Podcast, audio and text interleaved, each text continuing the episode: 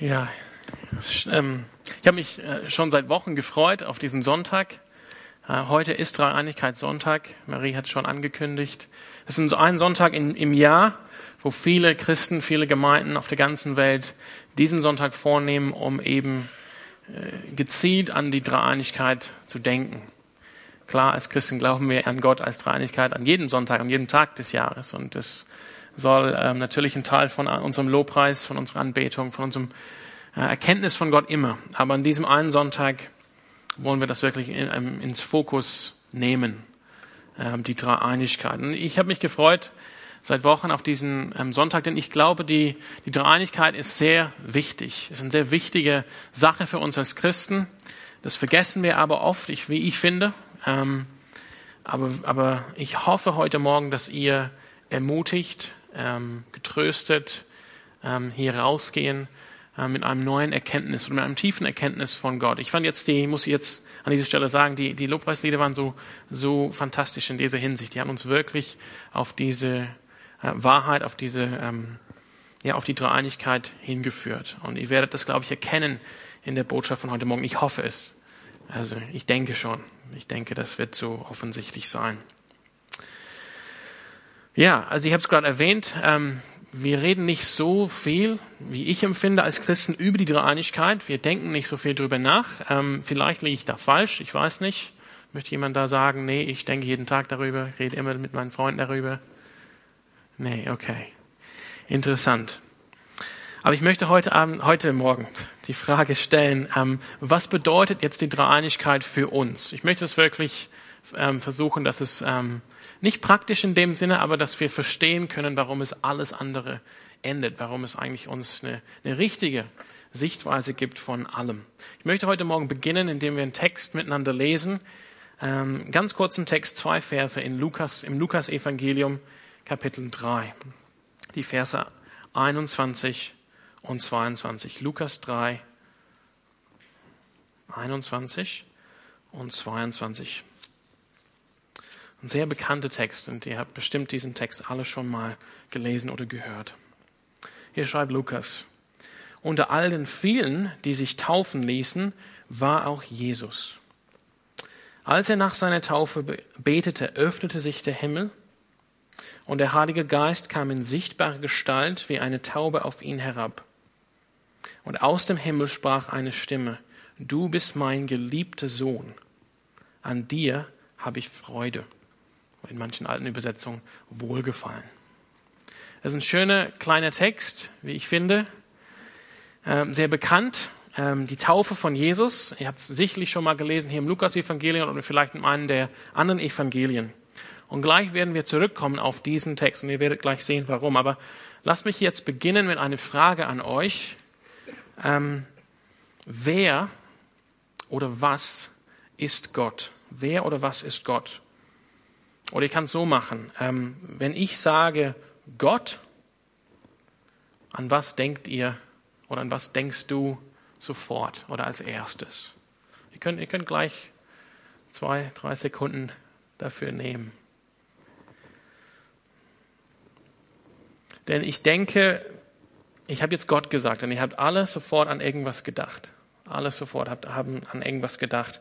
Ich vermute hier, vielleicht liege ich falsch, ich hoffe, ich liege falsch, aber ich vermute, die meisten von euch denken jetzt nicht an den Heiligen Geist. Liege ich da falsch? Denkt jemand sofort an den Heiligen Geist? Sofort. Wow, okay, ich liege richtig.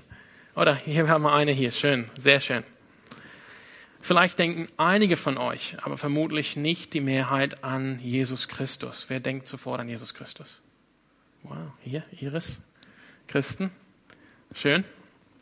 Aber die meisten nicht. Ihr habt noch nicht die Hand gehoben. Vielleicht denken die meisten von euch, das vermute ich, an, den, an Gott Vater. Ja, oder einfach an Gott als abstrakter Begriff. Ähm, vielleicht ein mächtiges, ein mächtiges Wesen, ähm, weise vielleicht, vielleicht entfernt, so über alles stehend. Wer denkt an sowas oder an Gott Vater? Ja, die meisten von euch.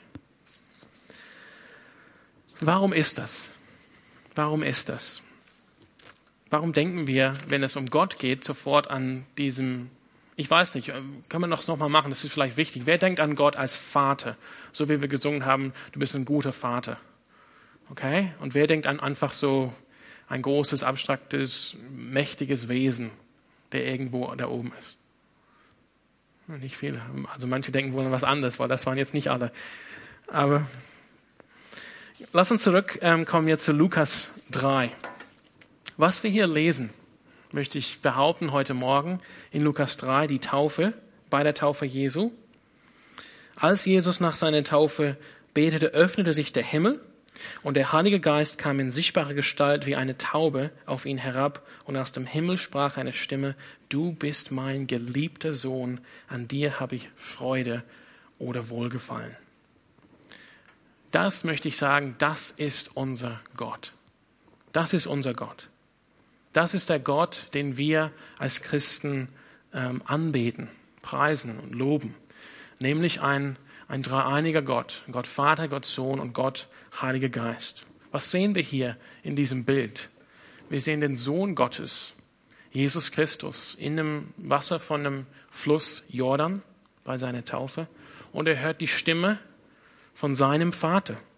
Das sieht man aus der Sprache. Eine Stimme vom Himmel, du bist mein geliebter Sohn. Also es spricht ein Vater. Er hört die Stimme von seinem Vater, du bist mein geliebter Sohn, an die habe ich Freude. Und gerade in diesem Moment, wo diese Stimme, diese, die Stimme Gottes spricht, laut, dass jeder das hören kann. Die Augenzeugen können das hören. Das ist nicht nur eine Sache zwischen Jesus und Gott, sondern alle können das hören. Das ist eine äh, hörbare Stimme. Gerade in dem Moment sehen wir, wie schön, wie hier die NGÜ das, ähm, das sagt, die Heilige Geist in sichtbare Gestalt. Der Heilige Geist ist hier sichtbar. Gott ist hier wahrnehmbar. Die Stimme vom Vater wahrnehmbar als Gottes Stimme. Steht hier, öffnete sich der Himmel. Diese, diese Stimme kommt direkt, direkt aus Gottes äh, Reich, aus dem Himmel. Und Heilige, der Heilige Geist hier in sichtbarer Gestalt ähm, auf Jesus, kam auf Jesus nach unten. Das ist eigentlich, wie Gott ist in aller Ewigkeit. Diese, diese Szene hier will uns Gott offenbaren, wie er wirklich ist. Denn ähm, Gott ist ein liebender Vater, ein Vater, der seit ewig seinen Sohn liebt, indem er seinen Geist auf ihn ausgießt und auf ihn ähm, legt und ihm seinen Geist schenkt, als Zeichen von seiner Liebe für seinen Sohn. Ein liebender Vater, der seit ewig seinen Sohn liebt. Das ist das Bild von Gott hier. Und das ist, wie Gott wirklich ist. Und ich möchte, was ich mir wünschen würde, ist, wenn ich frage, und das ist jetzt nicht schlecht, dass es heute Morgen nicht so, nicht so war, und ich kämpfe auch selber damit, dass wenn ich frage, was denkt ihr, wenn ich sage Gott, an was denkt ihr sofort? dass wir zum Beispiel an diesem Bild denken. Jesu Taufe. Aber dass wir auf jeden Fall daran denken, Gott ist ein liebender Vater, der seit Ewigkeit her, wir haben über den ewigen Sohn gerade gesungen, seinen Sohn liebt. In die habe ich Freude und Wohlgefallen. Ihm ist mein geliebter Sohn. Und ich schenke, ich gieße aus meinen Geist auf meinen Sohn. Und diese drei zusammen, das ist unser Gott. Und das kann jetzt nicht nur ein Bild sein ähm, für uns Menschen, so ein nette, nettes Bild, ähm, damit wir schöne Gemälde malen können. Im Mittelalter vielleicht, jetzt malen wir nicht so schöne Gemälde. Jetzt, jetzt schreiben wir Lobpreislieder. Nicht damit wir einfach Lobpreislieder schreiben können, sondern das muss so sein, wie Gott wirklich ist. Das kann nicht nur ein Bild sein, was nicht der Realität von Gott entspricht, wie er wirklich ist. Denn wenn das so wäre, würde es einen Widerspruch in Gott geben. Er würde sich anders darstellen, als er wirklich ist. Das wäre eine Lüge. Das wäre ein Widerspruch in Gott selbst. Und das kann nicht sein, denn Gott bleibt sich ähm, seine selbst treu. Er ist sich seine selbst treu. Er ist, ähm, er ist treu. Wir können Gott vertrauen. Und was, was er uns zeigt und was wahr ist in seiner Offenbarung an uns, ist auch wahr und richtig bei seinem Wesen, wie er wirklich ist als Wesen, Wesen als, äh, als Sache. Als Existenz. So ist Gott wirklich. Das ist nicht nur, Gott ist wirklich ein, ein Typ, der ganz weit weg ist von uns, wie vielleicht manche von uns daran gedacht haben, als der Begriff Gott gefallen ist, der kaum was mit uns zu tun hat, aber er gibt uns hier mal ein nettes Bild. Das ist nicht so, sondern wie das, was das Bild uns hier zeigt von der Taufe. Das ist nicht nur ein Bild, es ist wirklich eine Realität. Es ist, es, es passierte im Jordan. Wir können heute noch zum Jordanfluss gehen, wir können sehen, wo das war. So ist Gott wirklich. Das ist Gott. Jesus selbst sagt das hier im Johannesevangelium. Vielleicht das Evangelium, wo das am meisten durchdringt, die, ähm, dass Jesus Christus wirklich Gott ist, dass wir an einen dreieinigen Gott glauben als Christen. Ich möchte einfach kurz mit euch ähm, aus Johannes 14 lesen, die Verse 5 bis 11. Herr, sagte Thomas zu Jesus Christus, wir wissen doch nicht einmal, wohin du gehst. Wie sollen wir dann den Weg dorthin kennen?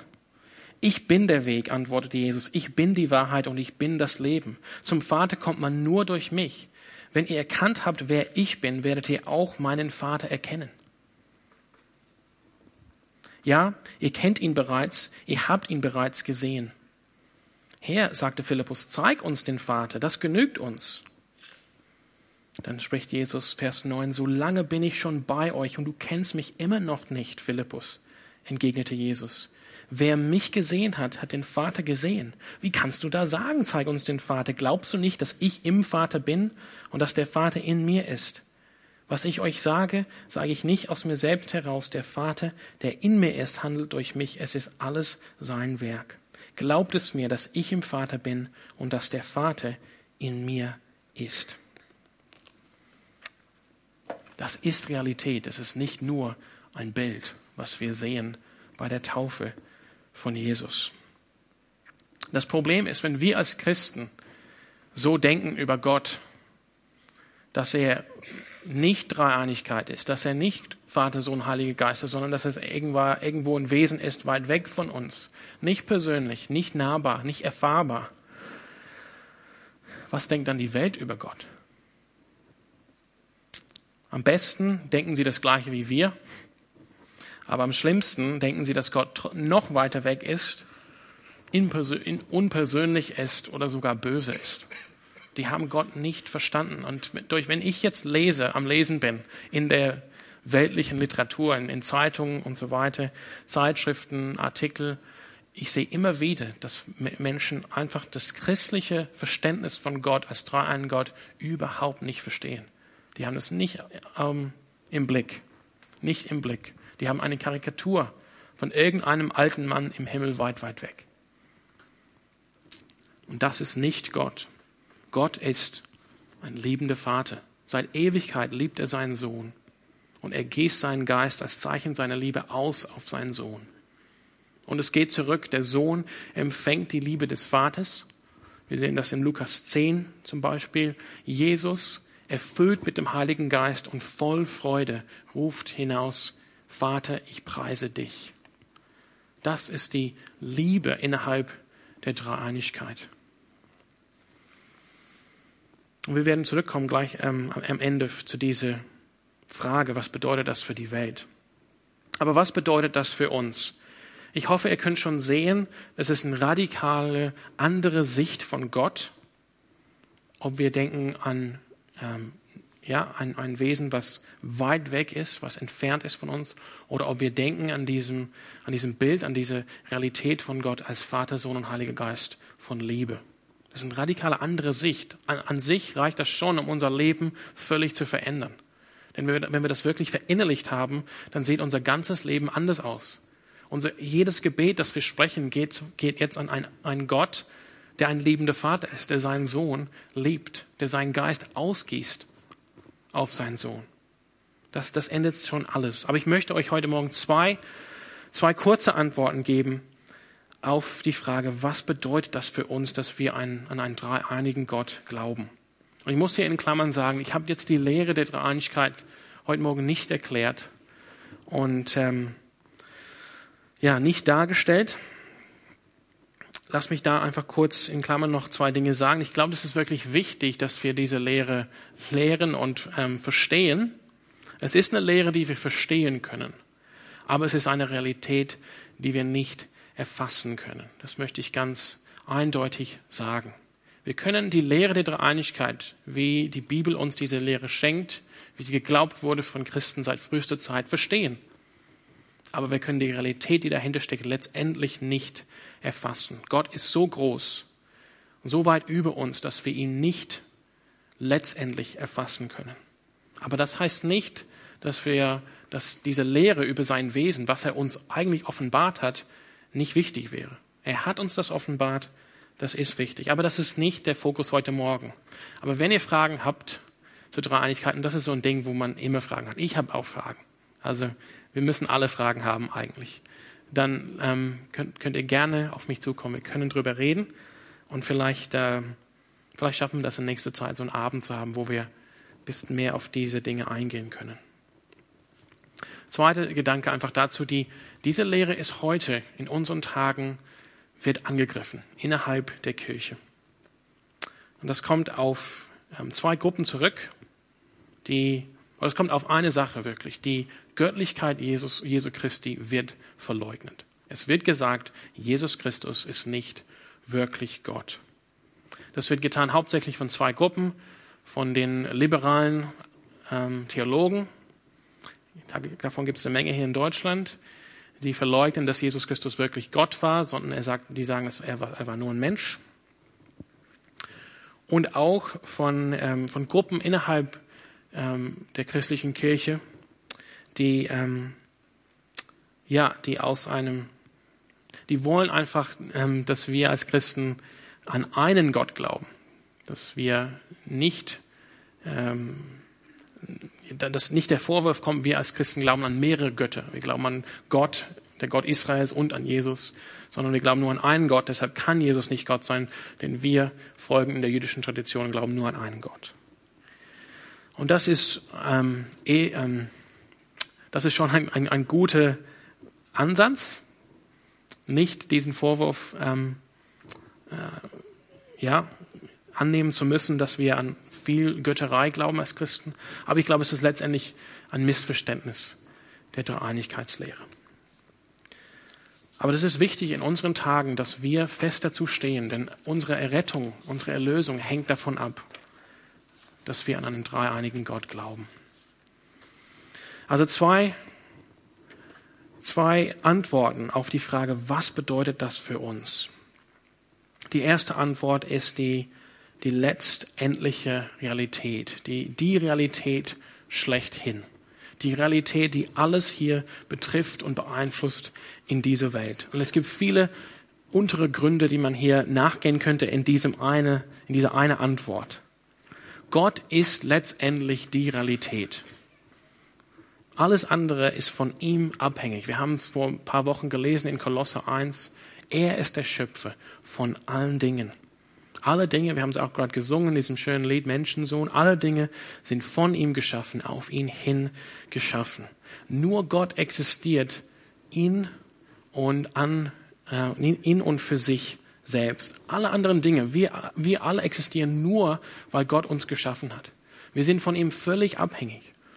Würde er, und das ist nur hypothetisch, kann nicht passieren, würde er aufhören zu existieren, würden wir sofort aufhören zu existieren. Denn wir haben nicht in uns die Macht, dass wir existieren. Wir sind völlig von Gott abhängig und so ist die ganze Welt, die ganze Schöpfung, das ganze Universum. Das heißt, wenn Gott als Quelle der von aller Realität dreieinig ist, betrifft das alles, die ganze Schöpfung, das ganze Universum.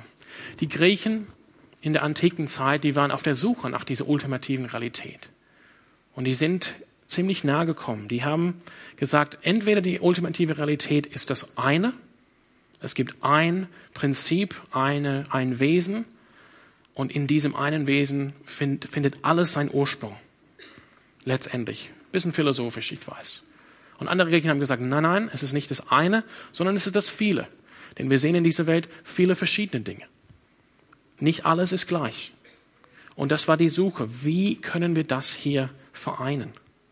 Um letztendlich die ultimative Realität zu finden. Und ich glaube, auf eine wunderschöne Art und Weise zeigt uns die Dreieinigkeit, wie diese Dinge zusammenkommen. Wir haben den einen Gott. Er als ein Gott ist letztendlich die Quelle, der Ursprung von aller Realität. Er vereint alles. Alles findet seinen Sinn und seine Einheit in dem einen wahren Gott. Aber die Vielfalt, die Vielfalt der Schöpfung, die Vielfalt der Menschen, die Vielfalt der Welt findet seinen Ursprung sein, ähm, äh, wird widerspiegelt in der Vielfalt von diesem Gott. Denn dieser Gott ist ein dreieiniger Gott. Es gibt drei Personen in diesem Gott. Vater, Sohn und Heiliger Geist. Stellt euch vor, ein Gott, der nur eine Person ist. Also einfach Gott, kein Jesus, keine zweite Person der Dreinigkeit, kein Heiliger Geist. Was würde das bedeuten für die Realität? kein, da, da, da könnte man nicht von vielen sprechen oder von, ähm, von Vielfalt. Es gibt keinen Platz ultimativ für das andere, für was anderes. Oder stellen wir uns viele Götter vor. Es gibt nicht ein Gott, sondern viele Götter. Das bedeutet letztendlich Chaos. Diese Götter kämpfen gegeneinander, die sind, ähm, die sind, die werden nicht vereint. Die sind einfach da. Es bedeutet eigentlich Chaos. Man sieht das auch bei einigen Weltreligionen, diese Prinzipien sehr, sehr deutlich. Keine Einheit, kein, keine Ordnung, kein, ähm, kein Fokus bei einer Vielgötterei. Und jetzt stellen wir uns die Dreieinigkeit vor. Was das, wie das einfach diese, diese Dinge, nach denen wir uns eigentlich sehnen, Einheit und Vielfalt, vereint in der Dreieinigkeit. Nehmen wir die Dinge wie Liebe. Liebe. Liebe kann nicht funktionieren ohne Dreieinigkeit. Gott als eine Person in aller Ewigkeit, wenn es nicht Geist und Sohn gab. Nur Gott als ein Person. Da ist kein anderer, da ist nichts anderes, das ist nur ihn. Und ohne das andere gibt es keine echte Liebe. Selbstliebe ist die Antithese, ist, ist, das, ist das Gegenteil von wahrer Liebe. Das kennen wir auch aus unseren menschlichen Beziehungen. Selbst, sich selbst zu lieben ist letztendlich Egoismus.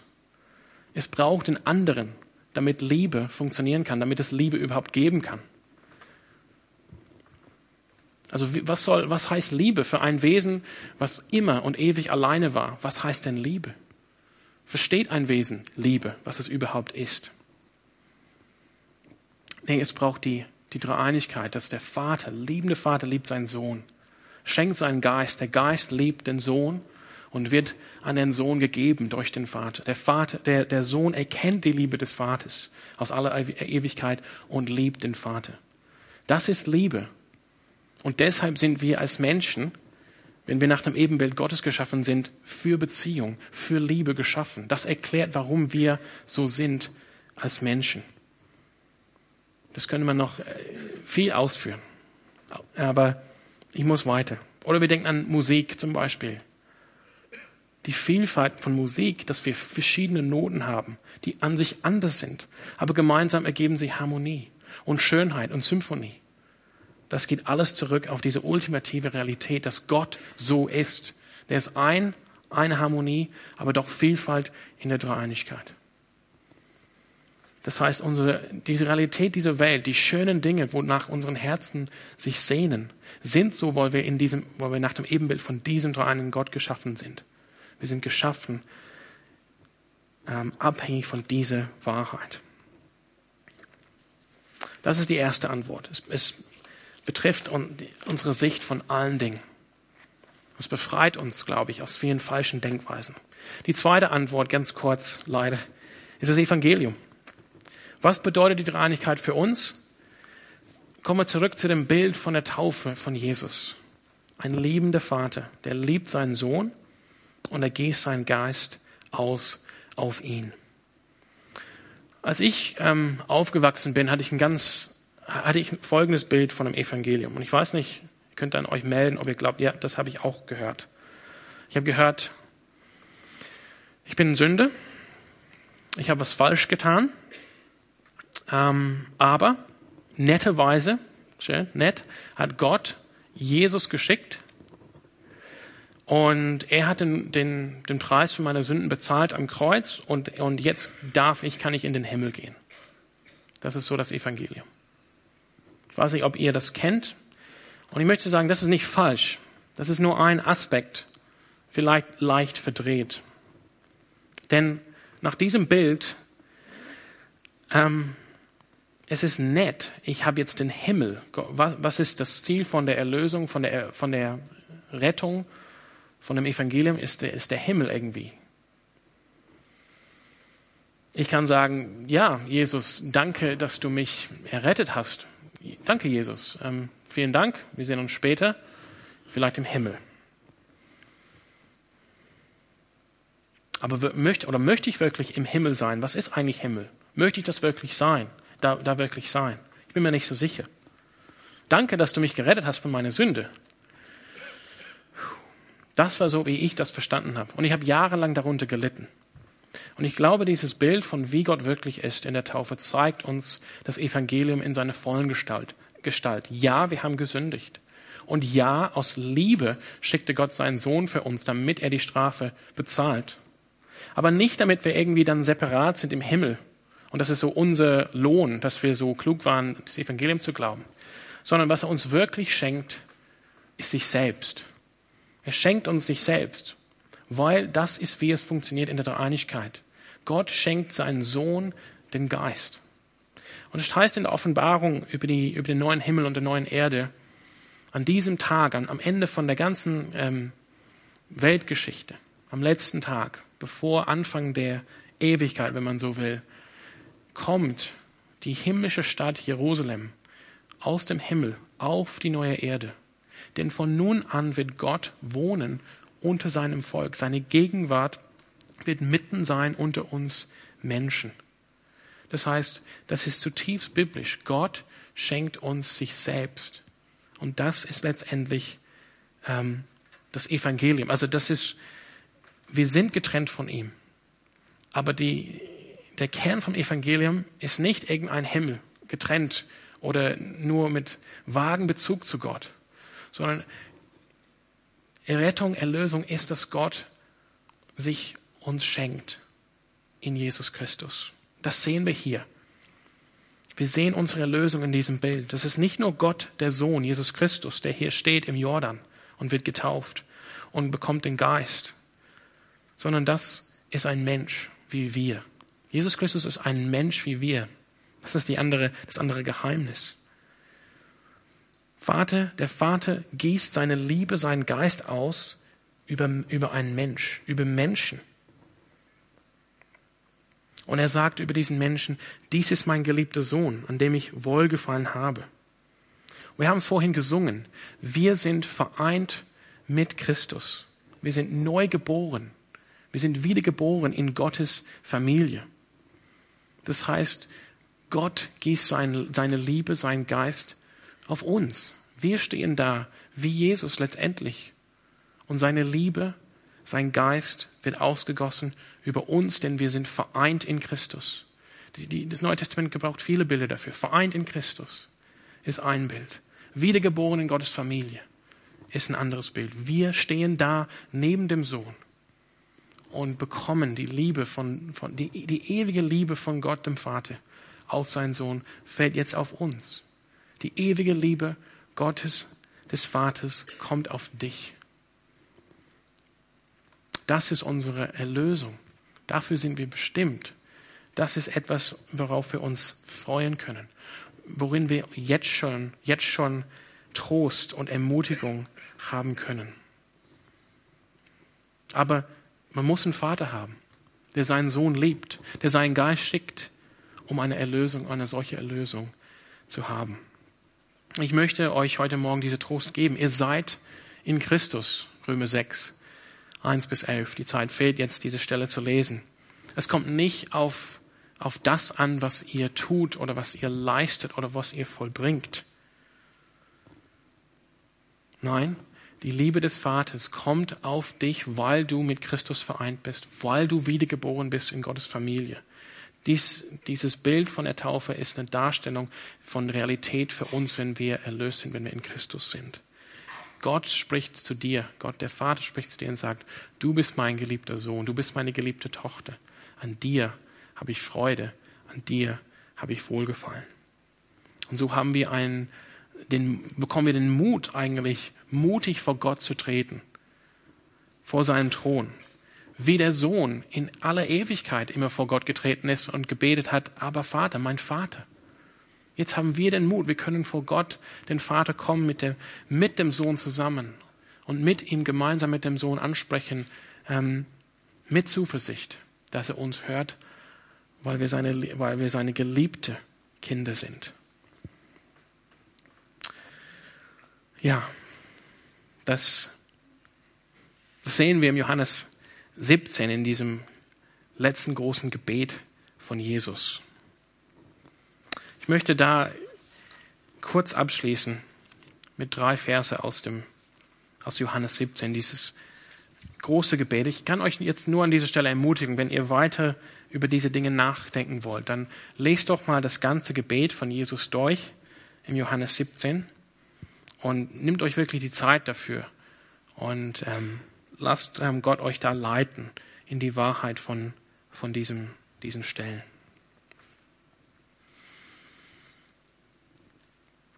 Ja. Ich möchte einfach mit euch jetzt die Stellen 20 bis 23 lesen.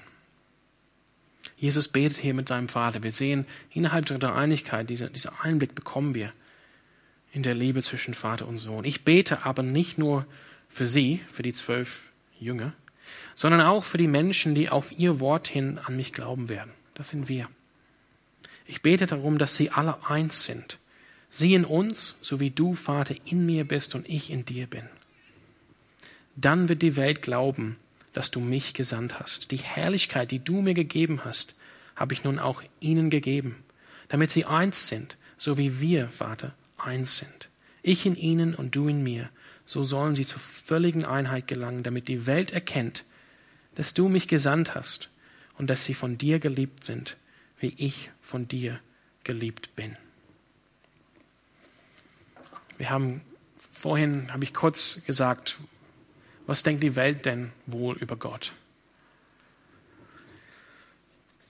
Jesus gibt uns hier ein mächtiges Verheißung. Und damit will ich jetzt schließen. Er sagt, wenn wir, und das ist ein Gebet für uns, es ist jetzt nicht auf unser Anstreben, kommt es jetzt nicht drauf an, sondern auf unser Vertrauen in Jesu Gebet. Wenn wir die, die Liebe und die Beziehung innerhalb der Einigkeit auch hier unter uns ausleben. So wird die Welt erkennen, dass du, Vater, mich, Jesus Christus, gesandt hast und dass sie von dir geliebt sind, wie ich von dir geliebt bin. Wenn wir, wenn wir diese Welt, diese Stadt erreichen wollen, dann lasst uns hier unser Bild von Gott vor Augen führen, wie er wirklich ist. Ein liebender Vater seit aller Ewigkeit, der gießt seine Liebe aus auf seinen Sohn mit seinem Geist. Der Sohn empfängt die Liebe und schaut zurück voll Heiligen Geistes mit aller Freude und sagt, ich preise dich, Vater. Innerhalb dieser Beziehung sind wir mit eingeladen, wenn wir vereint sind mit Christus, wenn wir neu geboren sind in Gottes Familie. Und Jesus verspricht uns, wenn wir so leben, dann wird die Welt erkennen, dass Gott der Vater wirklich Jesus Christus, den Sohn, geschickt hat. Amen. Lasst uns ein Lied zum Abschluss singen, Abschluss singen. Und dann gibt es eine Kaffeepause.